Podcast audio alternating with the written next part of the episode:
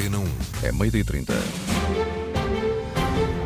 Chega agora ao Jornal do Desporto, títulos desta edição, José Pedro Pinto. Com Gonçalo Ramos em ponto rebuçado, o Benfica é candidato a vencer a Liga dos Campeões. Para escutar, já a seguir, a Sanader. A receita para o sucesso do Sporting frente ao Arsenal, na visão de José Domingues. Última chance para David Carmo, fala Vasco Faísca, que orientou o central de 20 milhões nos tempos do Braga B. Roberto Martínez já aprende português. Dia Internacional da Mulher, problema da precariedade e desigualdade salarial no futebol para avaliar neste jornal. Basquetebol, Futebol Clube do Porto começa hoje a jogar pela história na Taça da Europa.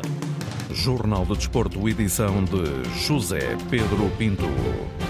Com a inspiração de Gonçalo Ramos, o Benfica é candidato a vencer a Liga dos Campeões e vai penar para aguentar o goleador que está imparável. No dia seguinte à histórica passagem das Águias aos quartos de final da Liga dos Campeões, com um bis do Pistolas Algarvio na goleada 5-1 ao Bruges, na Antena 1 surge a Sanader, rendido a Gonçalo Ramos. Exibição de ontem, um, um grande jogo, marcou gols e por isso que estou a ver que ele uh, dificilmente ficará no Benfica.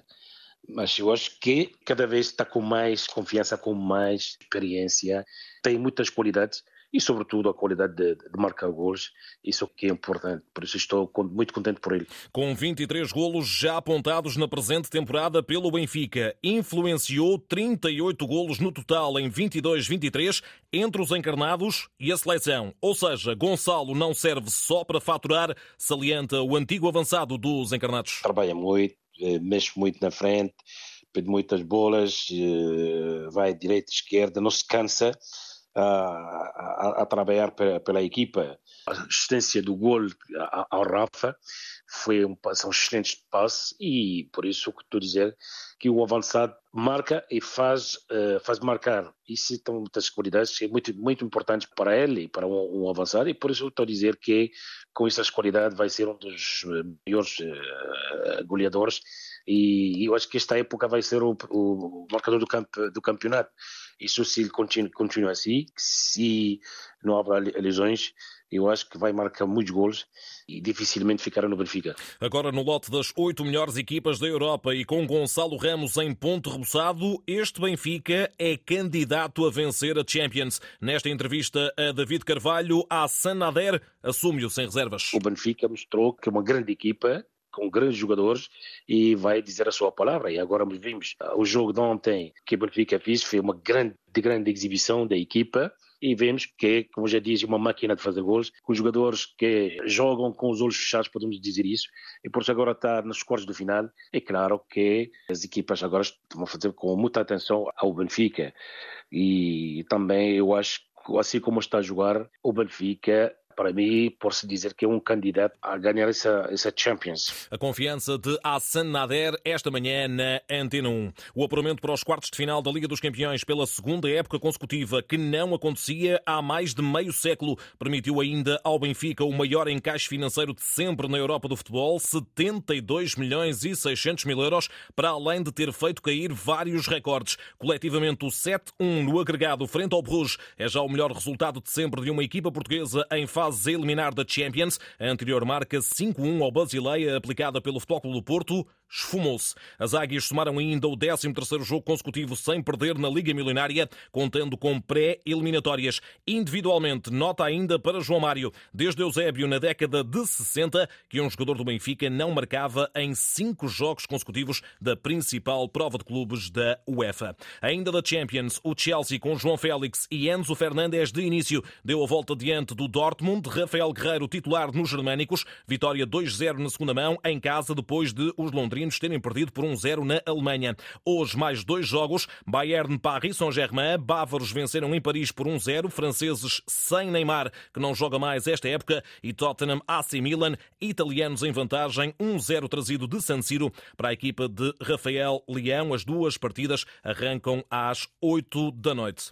O Sporting treinou esta manhã no ensaio geral para a recepção de amanhã ao Arsenal a contar para a primeira mão dos oitavos de final da Liga Europa. Manuel Ugarte é castigado, desfalca a equipa de Ruben Amorim, ao passo que em Londres treinou também esta manhã o líder da Premier League, com Mikel Arteta a ter praticamente certas as baixas de Trossard e Nketiah. Na rádio pública surge a perspectiva de José Domingues, antigo jogador dos Leões e com vastíssima experiência no futebol britânico, no qual representou o Tottenham, grande rival dos Gunners. Vão defrontar para já, acho que a equipa favorita para ganhar esta, esta Liga Europa. Está a ser dos melhores anos do Arsenal na Premier League, até em termos de, de pontuação, mas não só isso, também em termos da qualidade do futebol que, que apresenta é uma equipa muito ofensiva, cheia de jogadores que, mesmo como equipa, mas jogadores depois também desequilibram individualmente. É uma equipa que está a fazer uma, uma excelente época. No entanto, o Sporting, quando está no seu melhor, e como vai ser neste caso a equipa que não é favorita, pode realmente aqui, são dois jogos a eliminar, se este primeiro jogo correr bem e for um jogo positivo para o Sporting, terá sempre uma palavra a dizer.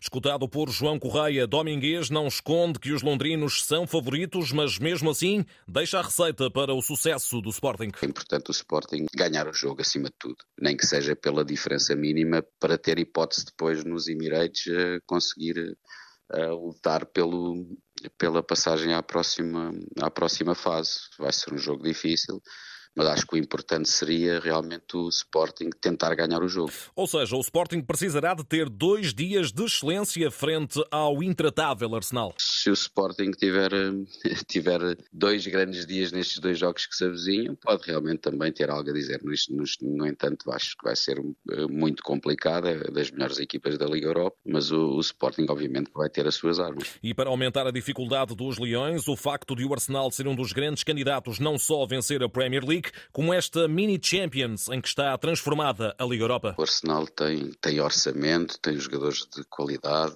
tanto na, primeiro tem duas equipas titulares praticamente. É uma equipa que obviamente que vai tentar, aliás tem alguma diferença já também na Primeira Liga, é um campeonato disputadíssimo, que vai ser muito difícil até ao final, mas eu penso que eles não vão descurar em todo uma competição europeia que também há muito que não conquistam e que obviamente que vão pôr, como se diz na gíria, a carne toda no assador. José Domingues, Rubem Amorim e um jogador projetam um jogo em Alvalade às sete e meia da tarde, 45 minutos antes. Será a vez da antevisão do Arsenal para essa partida que está marcada para as 17h45 de amanhã. Árbitro alemão Tobias Stiller, relato na Antena 1, RDP África e RDP Internacional. No Futebol Clube do Porto, a enésima oportunidade para convencer Sérgio Conceição vai ser agarrada com todas as forças por David Carmo. Com a suspensão de Marcano, o jogo com os Estoril pode fazer ressurgir o reforço português mais caro da história dos Dragões e Vasco Faísca, ex-técnico do Farense que orientou o Central nos tempos do Braga B,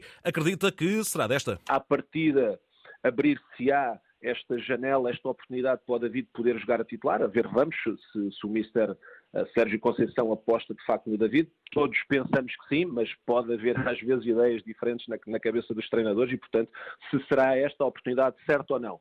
Se assim for, acredito que sim, neste caso, tendo o Estoril como adversário, é um facto que o Estoril não está nos seus melhores momentos, mas é, é sempre um jogo de Primeira Liga, portanto um jogo de, com, com um grau de dificuldade elevado, mas que todos sabemos que o David Carlos está mais do que preparado para isso e, e eu vou ser mais um de fora a torcer para que ele consiga mostrar todo o seu valor e realmente afirmar-se como titular desta equipa. Até para começar a justificar o fortíssimo investimento da SAD Portista na sua contratação? É um valor bastante, bastante grande e que, portanto, cria com certeza alguma pressão uh, na cabeça do atleta. Conhecendo o David como conheço, penso que é um jogador uh, sempre mostrou maturidade, sempre mostrou equilíbrio e agora penso que ele está preparado para meter essa pressão extra para trás, até porque já está no Porto já há algum tempo e, e como disse há pouco, afirmar-se definitivamente como titular e mostrar a todos que realmente vale esse valor e muito mais, até porque acredito que o David se afirmar nos próximos tempos no Porto vai ser com certeza novamente um jogador apetecível a muitos tubarões do futebol português e, acredito que o Porto ainda vai fazer muito dinheiro com o David Carmo. Com 14 jogos na equipa principal e já dois realizados nos Bs dos Dragões, David Carmo está a lidar de forma correta com toda esta situação. Avalia Vasco Faísca, entrevistado na Antena 1 por Ricardo Pinheiro. É como todos, ninguém gosta de ficar de fora, ninguém gosta de não jogar e, portanto, é, é, é com certeza absoluta que, que o David também tem sofrido, mas tem sabido sofrer em silêncio, o que, é, o que denota também um grande profissionalismo, porque de facto ele ingressou no Futebol Clube do Porto uh, e, e, era visto como um jogador que, à partida, iria afirmar-se rapidamente como, como titular da, do, da equipa do Futebol Clube do Porto. Isso não tem acontecido e ele tem sabido trabalhar e tem sabido sofrer em silêncio. Por tudo isto, fica a previsão final de Vasco Faísca. Mais tarde ou mais cedo, David Carmo terá o seu lugar ao sol. Tem tardado em afirmar-se, mas também penso, na minha opinião, o Porto está muito bem servido de centrais. Tem um senhor chamado Pep que digamos que é, é, quase insubstituível e depois também tem tido um Marcano num nível muito bom, que é um jogador, um central também com características semelhantes às do David, é um, é um central canhoto, alto, elegante a jogar, um pouco como o David. Agora, o David Carmo é um jogador de perspectiva futura, portanto um jogador muito mais jovem, com potencial enorme e que penso que mais tarde ou mais cedo vai, vai acabar por se afirmar no Futebol Clube do Porto e vai se afirmar também, a meu ver, como um dos grandes centrais do futebol português. Da atualidade portista, Marcano será então então baixa garantida frente ao Estoril na abertura da jornada 24 da Primeira Liga. Galeno e Evanilson ainda recuperam de lesão. O jogo arranca às 8 e um quarto de sexta-feira. Em última hora, fica desde já a indicação para a equipa de arbitragem nomeada para o encontro, chefiada pelo árbitro Gustavo Correia, com Fábio Melo no VAR. O relato será do Fernando Eurico, aqui na rádio. Em Guimarães, ninguém para o Vitória, cinco triunfos nos últimos seis encontros e quinto lugar destacado do campeonato. Sábado, há duelo pela Europa frente ao Aroca, o duelo projetado esta manhã por Jota Silva. Temos um adversário muito forte, o Aroca tem, tem bons jogadores, é uma boa equipa, está a fazer um bom campeonato. Temos de estar no nosso melhor, não podemos fazer menos um bocado do que temos feito até agora. Já sobre o momento áureo da equipa comandada por Moreno Teixeira. O Vitória luta sempre por lugares europeus, não vamos esconder disso. O nosso foco é fazer mais e melhor a cada dia que passa. O nosso foco está em trabalhar para conseguir mais três pontos agora com o Aroca em casa. E é nisso que, que nos, nos, estamos a focar e é nisso que estamos a, a trabalhar. Jota Silva, esta quarta-feira, antes do treino matinal do Vitória, como se percebe, com muita chuva em pano de fundo. Roberto Martínez, que está há duas semanas de se estrear no comando da Seleção Nacional, já está a aprender português. Isso mesmo foi divulgado esta manhã num trabalho realizado pela Federação. Bom dia. Bom dia. Bruno. Roberto. Adelante. Obrigado. Como estás? Tudo bem? Eu chamo-me Roberto. Muito prazer, Roberto. Um prazer, um prazer, Miguel. Igualmente. Igualmente. Igualmente. Igualmente. Igualmente. Ele chama-se João. Tenho 49 anos e sou catalão. Sou. E sou catalão. Houve o noticiário, noticiário. das oito. Noticiário das oito. A forma de parar forma de parar. Forma de parar o jogo ofensivo é diretamente parar estas quatro individualidades. Sim. Eu falo português fantástico. Nada mal. O catalão sucessor de Fernando Santos anuncia sexta-feira, de sexta-feira a oito dias, aliás, a sua primeira lista de convocados para os jogos da equipa das esquinas com Liechtenstein e Luxemburgo no arranque da fase de qualificação para o Europeu de 2024. Hoje assinala-se o Dia Internacional da Mulher e no futebol feminino a precariedade contratual e a ausência de paridade salarial com os homens continuam a ser problemas por resolver. A especialista em direito desportivo e investigadora Maria Magalhães traçou recentemente um perfil sobre o tema e conclui na Antena 1 que estamos ainda longe de assegurar os direitos das atletas. Acho que efetivamente há uma grande desigualdade entre o futebol masculino e o futebol feminino. E quando eu digo, não falo, e as queixas de maior parte das jogadoras não têm a ver só com a parte remuneratória, tem a ver com a especificidade que é o futebol e a especificidade que é o futebol feminino.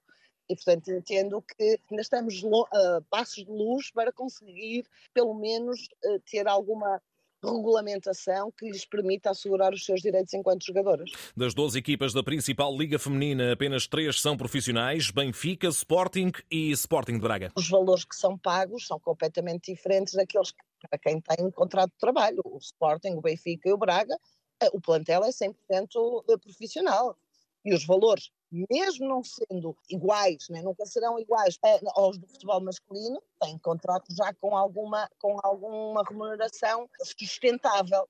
Obviamente que para quem não, não está nessa situação, é, torna-se muito mais difícil. E qual será o caminho para a profissionalização? Tem que haver um maior investimento das SADs, da Federação, do próprio sindicato, das jogadoras, de todas as associações, de forma a perceber qual é efetivamente a realidade atual e como é que nós conseguimos, através de uma regulamentação, estabelece valores mínimos remuneratórios para, para as jogadoras, para que seja o primeiro passo para chegarmos à, à profissionalização. Nesse sentido, importante será seguir os exemplos que vêm de cima das cúpulas. Eu acho que a Federação Portuguesa de Futebol, também muito por, por via da FIFA e da UEFA, tem planos e tem desenvolvido muito o futebol feminino. E, portanto, eu acho que este conjunto de entidades internacionais e nacionais podem efetivamente levar a com que haja maior visibilidade maior visibilidade vai levar a maior investimento até dos próprios patrocinadores e isso traz receitas para com que os clubes possam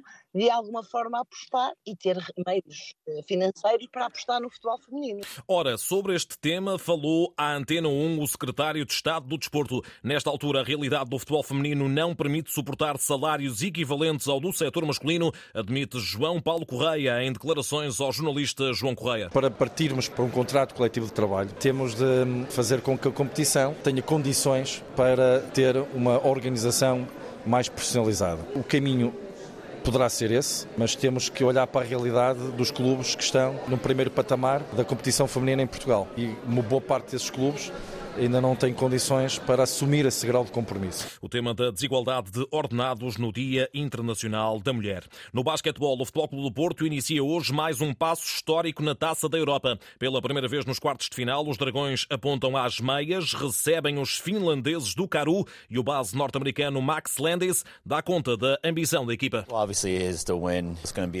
O objetivo é ganhar. Vai ser um jogo difícil contra uma equipa muito boa, bem treinada e muito agressiva. São dois jogos para chegarmos à final fora e esse é o objetivo. Queremos fazer história novamente aqui no Futebol Clube do Porto. O Porto Caru arranca às 8 da noite no Dragão Arena. Saímos de cena com ténis. Gastão Elias avança para os oitavos de final do Challenger do Puerto Vallarta, no México, depois de o adversário, o argentino Facundo Mena, ter desistido por lesão. Na ronda de acesso aos quartos de final, o tenista português terá pela frente o japonês Shintaro Mochizuki. Está tudo contado. Jornal do Desporto, edição José Pedro Pinto. A informação desportiva também em notícias.rtp.pt.